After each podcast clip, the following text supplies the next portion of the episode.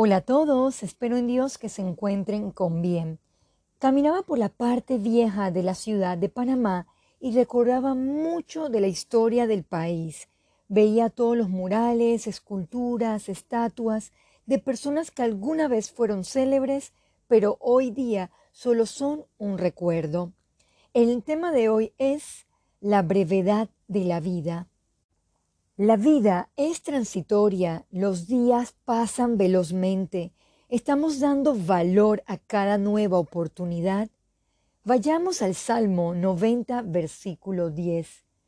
Los días de nuestra edad son 70 años, y si en los más robustos son 80 años, con toda su fortaleza es molestia y trabajo, porque pronto pasan y volamos.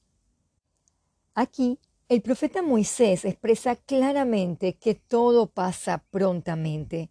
Recuerdo, siendo bien joven, que las personas decían la siguiente frase, el tiempo vuela, y es así. Ahora, si la muerte nos sorprendiera, ¿dejaríamos un legado o huella? Job, al igual que usted y yo, experimentó diferentes etapas en su vida. Veamos qué nos detalla en Job 9, del 25 al 26. Mis días han sido más ligeros que un correo, huyeron y no vieron el bien, pasaron cual naves veloces, como el águila que se arroja sobre la presa. ¿Vives días sin esperanza? Un pasaje que ha sido un lema para mi andar después del fallecimiento de mi padre ha sido el Salmo 90, 12.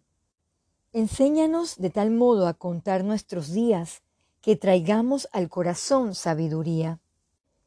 Personas como mi padre, amigos, familiares que ya han partido, quizás no pensaron que sus días ya estaban contados. Querido oyente, les exhorto a meditar en cada uno de sus días. Traigamos sabiduría a nuestras vidas con una búsqueda real de Dios. Nuestra vida es como una sombra, sin embargo, aprovechemos el tiempo que queda para profundizar nuestra relación con Dios. Oremos. Amado Jesús, gracias damos por hacernos ver que nuestra vida física es corta, que valoremos el regalo de la vida eterna, que vivamos lo que resta buscando su sabiduría y fortaleciendo nuestra fe para prepararnos para aquel día. En Jesús oramos. Amén.